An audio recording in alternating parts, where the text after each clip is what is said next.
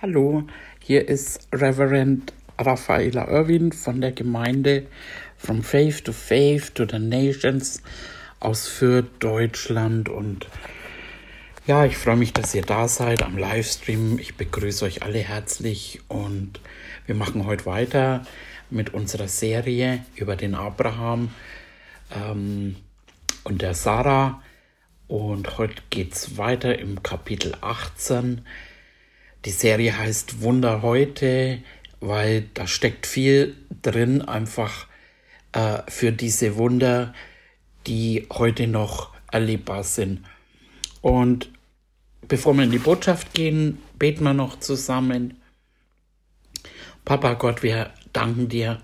Wir danken dir für dein Wort. Wir danken dir, dass du zu uns sprichst durch dein Wort, durch die Message und danke für offene Herzen zu empfangen und dass du jetzt mich übernimmst.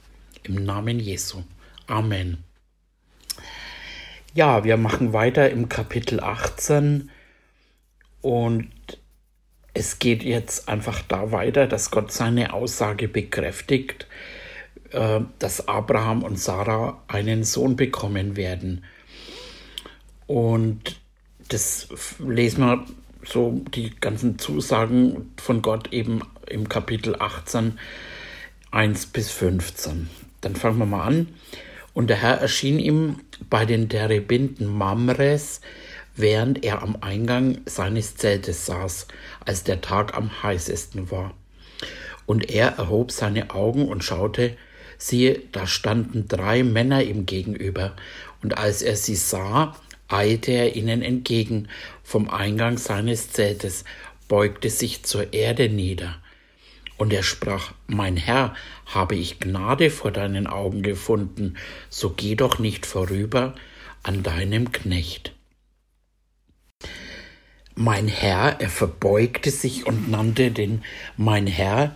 Abraham hat erkannt, dass einer der, also einer der drei Männer und spricht ihn an und wahrscheinlich hat er an dieser Stelle erkannt, dass es sich um einen Engel des Herrn handelt, beziehungsweise um Gott selbst. Und ähm, spricht ihm ehrbietend mit mein Herr an. Vers 4. Man soll ein wenig Wasser bringen und wascht eure Füße und lasst euch nieder unter dem Baum.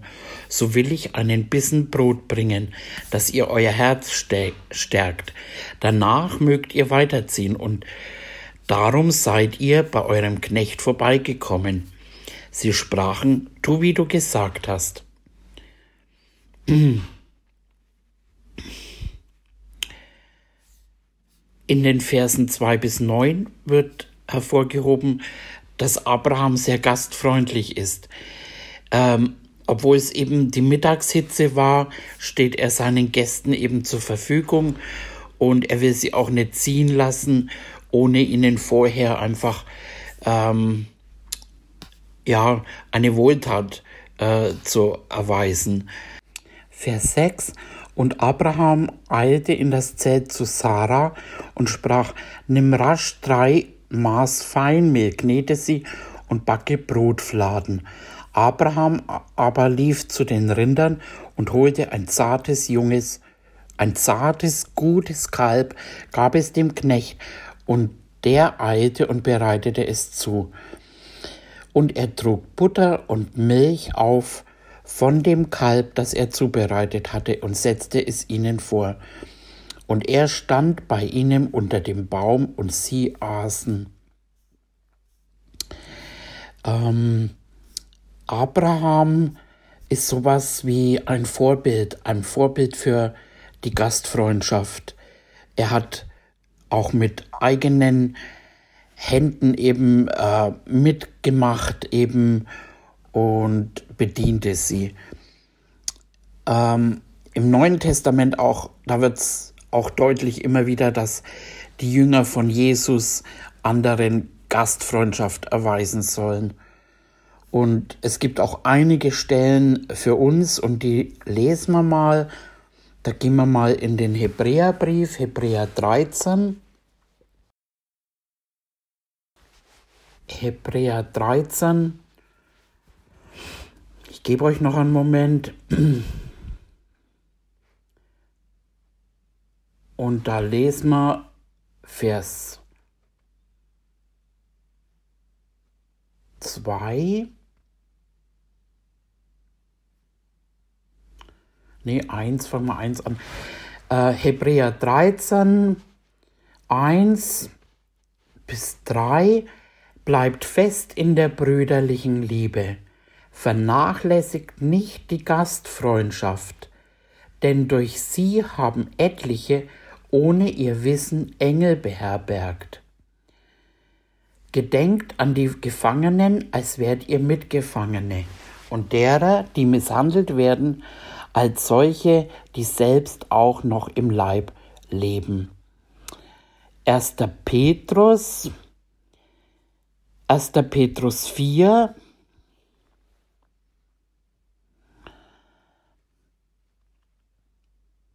Und das finde ich, also jetzt im Hebräerbrief, während ihr noch sucht, äh, ich finde dieses, sie haben ohne ihr Wissen Engel beherbergt. Und genauso ja beim Abraham einfach, das waren drei Männer. Und einer davon war Gott selbst. Wow. Ähm, okay. 1. Petrus 4 im Vers 8. Vor allem vor allem habt innige Liebe untereinander, denn die Liebe wird eine Menge Sünden zudecken. Seid gegeneinander gastfreundlich, ohne Murren. Und was wirklich auffällig ist, dass immer wieder, also jedes Mal steht eben, bleibt in der Liebe oder habt innige Liebe. Und ich habe noch ein paar mir rausgeschrieben. Im Vers, nicht Vers, im dritten Johannes, 3. Johannes 5 bis 8 lesen wir, mein Lieber, du handelst treu in dem, was du den Brüdern tust, auch an den Unbekannten die von deiner Liebe Zeugnis abgelegt haben vor der Gemeinde. Du wirst wohl tun, wenn du ihnen ein Geleit gibst, wie es Gottes würdig ist. Denn um seines Namens willen sind sie ausgezogen, ohne von den Heiden etwas anzunehmen. So sind wir nun verpflichtet, solche aufzunehmen, damit wir Mitarbeiter der Wahrheit werden. Wow. 1. Timotheus 1. Timotheus 3 im Vers 2. Nun muss aber ein Aufseher untadelig sein, Mann einer Frau, nüchtern, besonnen, anständig, gastfreundlich, fähig zu lehren. 1. Timotheus 5 im Vers 10 ähm, ein Zeugnis guter Werke hat, wenn sie Kinder aufgezogen, Gastfreundschaft geübt und die Füße der Heiligen gewaschen, Bedrängten geholfen, wenn sie sich jedem guten Werk gewidmet hat.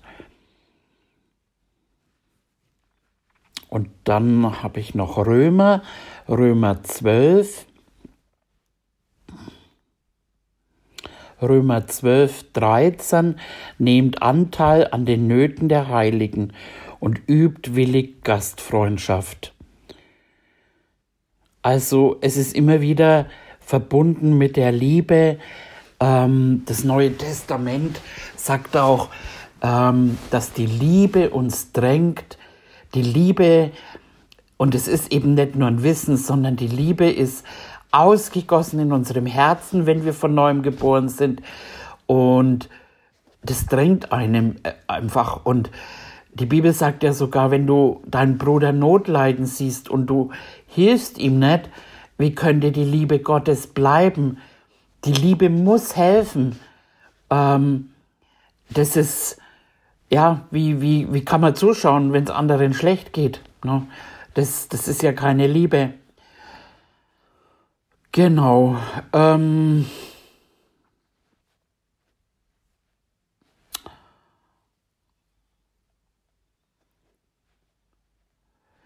Ja, genau. Und da habe ich jetzt noch aus dem Alten Testament eine Stelle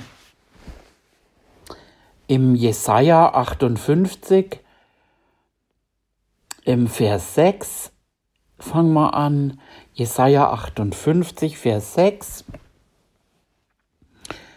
Ist nicht das ein Fasten, an dem ich gefallen habe, dass ihr ungerechte Fesseln losmacht, dass ihr die Knoten des Jochs löst, dass ihr Unterdrückte freilasst und jegliches Joch zerbrecht? Besteht es nicht darin, dass du dem Hungrigen dein Brot brichst und arme Verfolgte in dein Haus führst, dass, wenn du einen Entblößten siehst, du ihn bekleidest und dich deinem eigenen Fleisch nicht entziehst?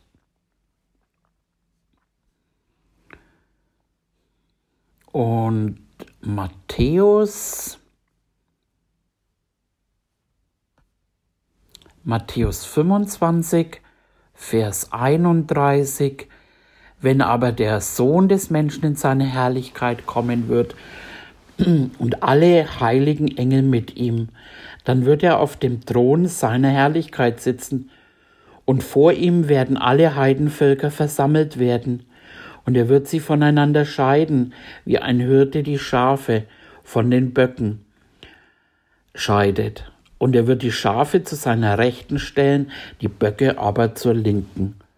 Dann wird der König zu denen seiner Rechten sagen, Kommt her, ihr Gesegneten meines Vaters, und erbt das Reich, das euch bereitet ist, seit Grundlegung der Welt.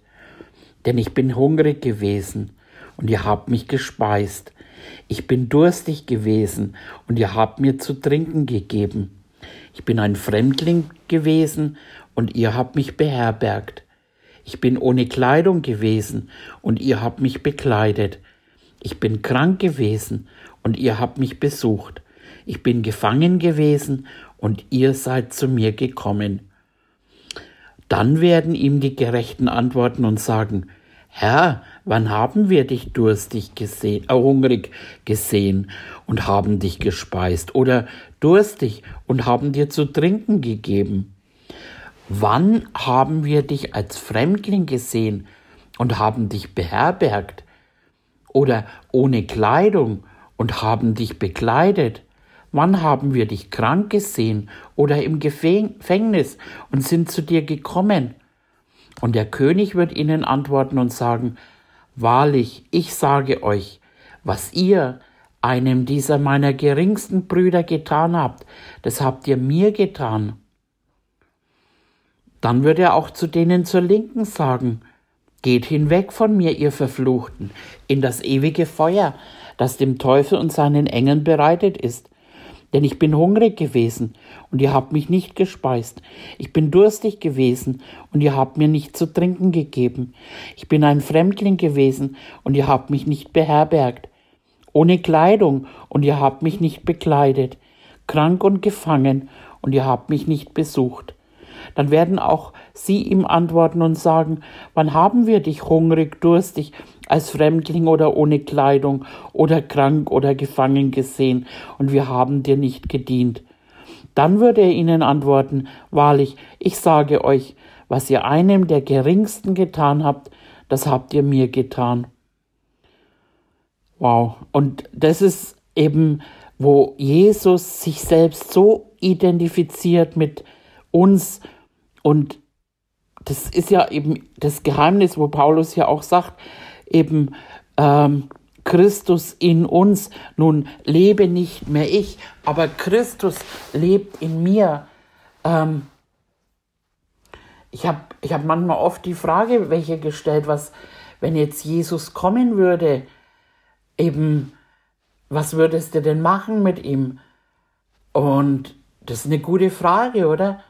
Wenn er sagt, hey, kann ich bei dir essen, kann ich bei dir schlafen oder was auch immer. Ähm, und hierbei beim Abraham, da war Gott selbst dabei. Er, er hat jetzt vielleicht nicht ausgeschaut wie Gott. Und ganz am Anfang haben wir gelesen, dass wir manchmal einen Engel beherbergen. Wow. Und ich glaube einfach eben, dass, dass unsere Herzen auch jetzt in dieser Zeit immer mehr einfach nicht verschlossen für die Nöte, weil die Nöte nehmen zu. Man, man sieht es jetzt einfach. Wir haben gestern in unserer Gebetsgruppe gebetet, einfach weil, weil durch den Krieg nimmt einfach der Hunger zu. Es wird alles so teuer, dass die Menschen manche sich gar nichts mehr zu essen kaufen können, eben gerade in den armen Ländern. Und der Hunger wird zunehmen und wir, wir als Christen sind gefordert, einfach die Menschen das zu geben, was sie brauchen. Und wir müssen und dürfen im Glauben stehen, dass wir alles haben, um eben, dass wir gesegnet sind und ein Segen zu sein. Und ich kenne zum Beispiel jemand und vom Natürlichen würde ich jetzt mal sagen, ähm, vom Einkommen und so weiter, dass das jetzt keine reiche Frau ist. Ähm, aber das, was sie hat, das gibt sie und teilt sie und, und gibt und gibt. Und das ist, das ist wirklich, wenn man da zuschaut, wie Gott, Gottes Versorgung eben äh, gewährleistet ist, wo, wo sie ähm, mehr wie eine Reiche leben kann. Das ist, was ihr immer wieder zufällt und zufliegt. Das ist wunderbar zu sehen, einfach wie, weil Gott einfach nicht lügt. Und ähm, er hat eben gesagt, ähm, dass, dass der Reichtum, der ist aufgespart, also der Reichtum der Sünder, für diejenigen, die sich den Armen erbarmen und äh, eben denen, die Geber sind, die die Liebe wirklich leben. Und ich bin so überrascht, wie Gott uns da wirklich auch jetzt ähm, erinnert und, und reinführt, weil es einfach die Zeit dafür ist, einfach, dass wir da hineingehen als Einzelne und eben auch als Gemeinde. Genau. Okay, dann gehen wir zum nächsten Vers. Mm, Im Vers 9. Da sprachen sie zu ihm, wo ist deine Frau Sarah? Er antwortete, drinnen im Zelt. Da sprach er, gewiss will ich um diese Zeit im künftigen Jahr wiederkommen, und siehe, deine Frau Sarah soll einen Sohn haben. Sarah aber horchte am Eingang des Zeltes, der hinter ihm war, und Abraham, Abraham und Sarah waren alt und betagt, so dass Sarah nicht mehr nach der Weise der Frauen ging. Darum lachte sie in ihrem Herzen und sprach, nachdem ich verblüht bin, soll mir noch Wonne zuteil werden. Dazu ist mein Herr ein alter Mann. Das haben wir uns schon angeschaut mit dem Lachen. Ähm, da sprach der Herr zu Abraham, warum lacht Sarah und spricht, sollte ich wirklich noch gebären, so alt ich bin? Sollte dem Herrn etwas zu wunderbar sein? Zur bestimmten Zeit will ich wieder kommen im nächsten Jahr und Sarah wird einen Sohn haben. Da leugnete Sarah und sprach, ich habe nicht gelacht, denn sie fürchtete sich. Er aber sprach, doch, du hast gelacht. Äh, Gott tadelt Sarah über ihren Unglauben äh, gemäß seiner Zusage, ähm, aber er nimmt die Zusage nicht zurück, sondern er, er bekräftigt sie eigentlich mehr und stärkt ihren Glauben, also weil sie ja die Erwählten waren. Ähm, und auch so schön, wo er sagt, sollte irgendwas ähm, unmöglich sein, ähm, ich bin Gott eben. Und das können wir für uns auch nehmen, egal in welcher Situation wir stecken. Ähm, und das, das nehme ich mir oft, dieses, wenn es so unmöglich ausschaut, aber bei Gott ist es möglich. Bei Gott muss man nicht mit dem Natürlichen rechnen, sondern mit den Übernatürlichen. Und da sind wir eigentlich bei unseren Wunder, weil ähm, das ist jetzt etwas, was, was vom Natürlichen ja gar nicht möglich ist. Und äh, Sarah hat auch Angst, eben, äh, weil sie wusste eben, dass der Gast eben in ihr Herz schauen kann. Ähm, und Gott spricht Sarah direkt an und sagt ihr eben das ja auch, dass er in ihr Herz schauen äh, konnte und dass sie ihr Innerstes nicht verbergen kann. Ähm, vor den Menschen kann man vielleicht oft was verbergen, aber Gott schaut ins Herz. Und da kommt es ans Licht. Das ist so wunderbar, dass man bei Gott einfach, den kann man einfach nicht ähm, manipulieren. Er weiß, was im Herzen drin ist. Zum einen tadelt Gott sie wegen ihres Unglaubens, aber zum anderen gab er ihr ein Zeichen ähm, und äh, sagt ihr einfach, also ich kann das bewirken dass du fruchtbar wirst. Wow. Im Neuen Testament haben wir auch eine Stelle, wo es eben heißt, eben nicht nur eben für Gott ist kein Ding unmöglich, sondern auch dem Glaubenden ist alles möglich. Dem Glaubenden ist alles möglich. Wow, da lohnt sich's wirklich drüber nachzudenken zu meditieren, dem Glauben, denn ist alles möglich. Genau. Dann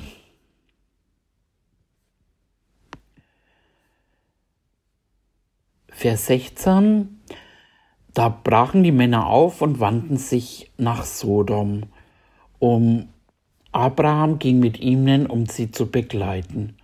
Da sprach der Herr, sollte ich Abraham verbergen, was ich tun will? Abraham soll doch gewiss zu einem großen, starken Volk werden, und alle Völker der Erde sollen in ihm gesegnet werden. Denn ich habe ihn ersehen, dass er seinen Kindern und seinem Haus nach gebiete, den Weg des Herrn zu bewahren, indem sie Gerechtigkeit und Recht üben, damit der Herr auf Abraham kommen lasse, was er ihm verheißen hat. Und der Herr sprach, das Geschrei über Sodom und Gomorra ist groß und ihre Sünde ist schwer. Darum will ich hinabsteigen und sehen, ob sie wirklich ganz nach dem Geschrei über sie getrieben haben, das vor mich gekommen ist, oder ob nicht. Ich will es wissen. Und die Männer wandten ihr Angesicht von dort, gingen nach Sodom, aber Abraham blieb noch stehen vor dem Herrn. Und Abraham trat näher und sprach, Willst du auch den Gerechten mit Gottlosen wegraffen? Vielleicht gibt es 50 Gerechte in der Stadt. Willst du die wegraffen und den Ort nicht verschonen, um der 50 willen, die darin sind? Das sei ferne von dir, dass du eine solche Sache tust und den Gerechten tötest mit den Gottlosen, dass der Gerechte sei wie der Gottlose das sei ferne von dir, sollte der Richter der ganzen Erde nicht gerecht richten. Und der Herr sprach, wenn ich fünfzig Gerechte in Sodom finde, in der Stadt, so will ich um ihretwillen den ganzen Ort verschonen. Und Abraham antwortete und sprach, Ach siehe, ich habe es gewagt, mit dem Herrn zu reden, obwohl ich nur Staub und Asche bin. ähm,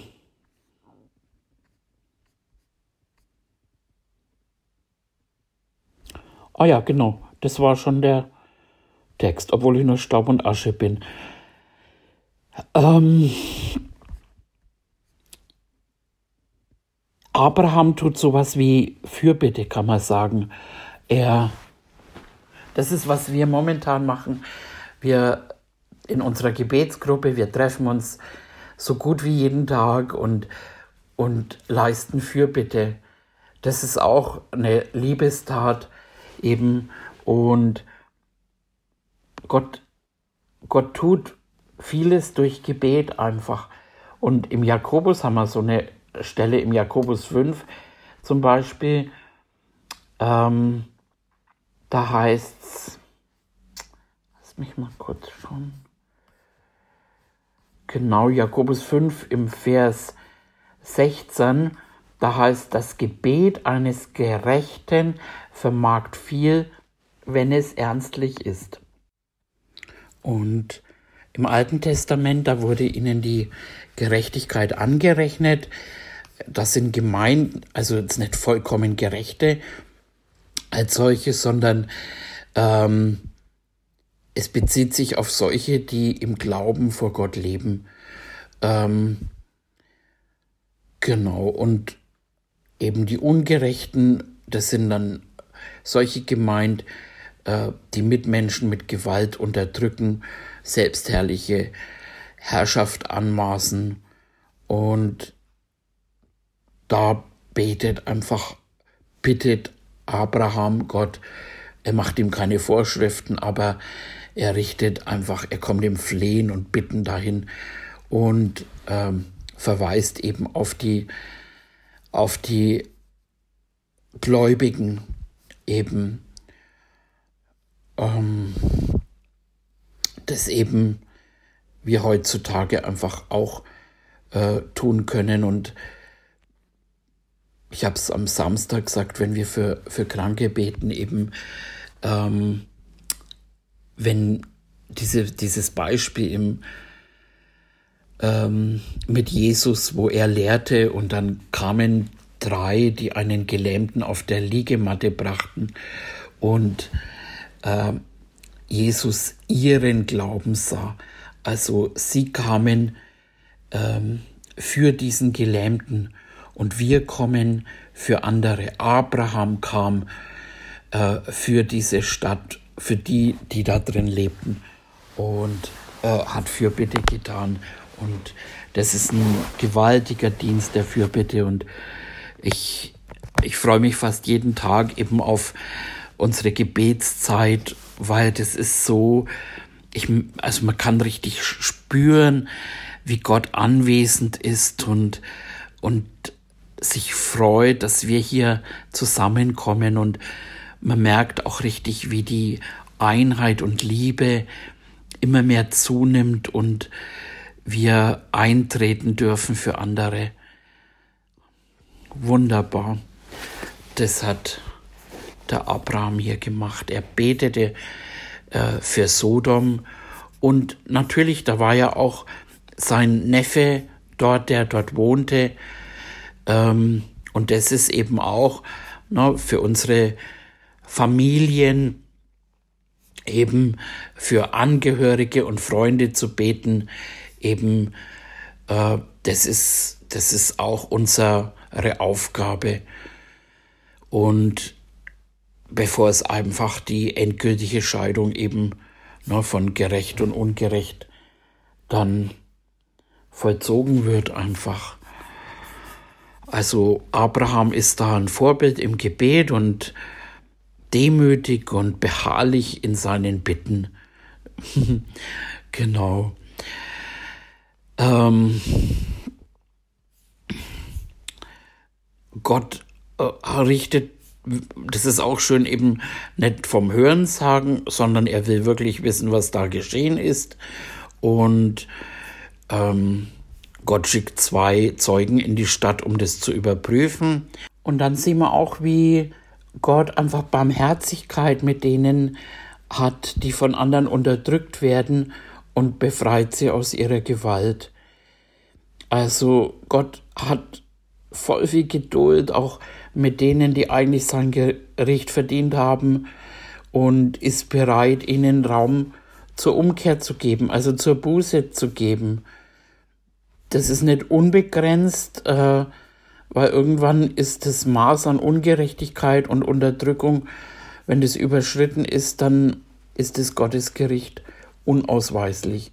Also das wird kommen, äh, aber jetzt ist einfach die Zeit der Gnade und äh, um eben ähm, Buße zu tun, Metanoia, also umzudenken und dafür sind wir eben da, um anderen einfach eben die frohe Botschaft zu verkündigen. Genau. Jetzt lasst uns mal auf die Uhr schauen. Ähm, wir sind dann nämlich beim nächsten Kapitel angekommen. Ähm, das machen wir dann nächste Woche weiter. Dann, Papa, wir danken dir, wir danken dir, dass wir aus dem Text einfach wieder so viel hören durften und rausziehen durften und dass du zu uns gesprochen hast.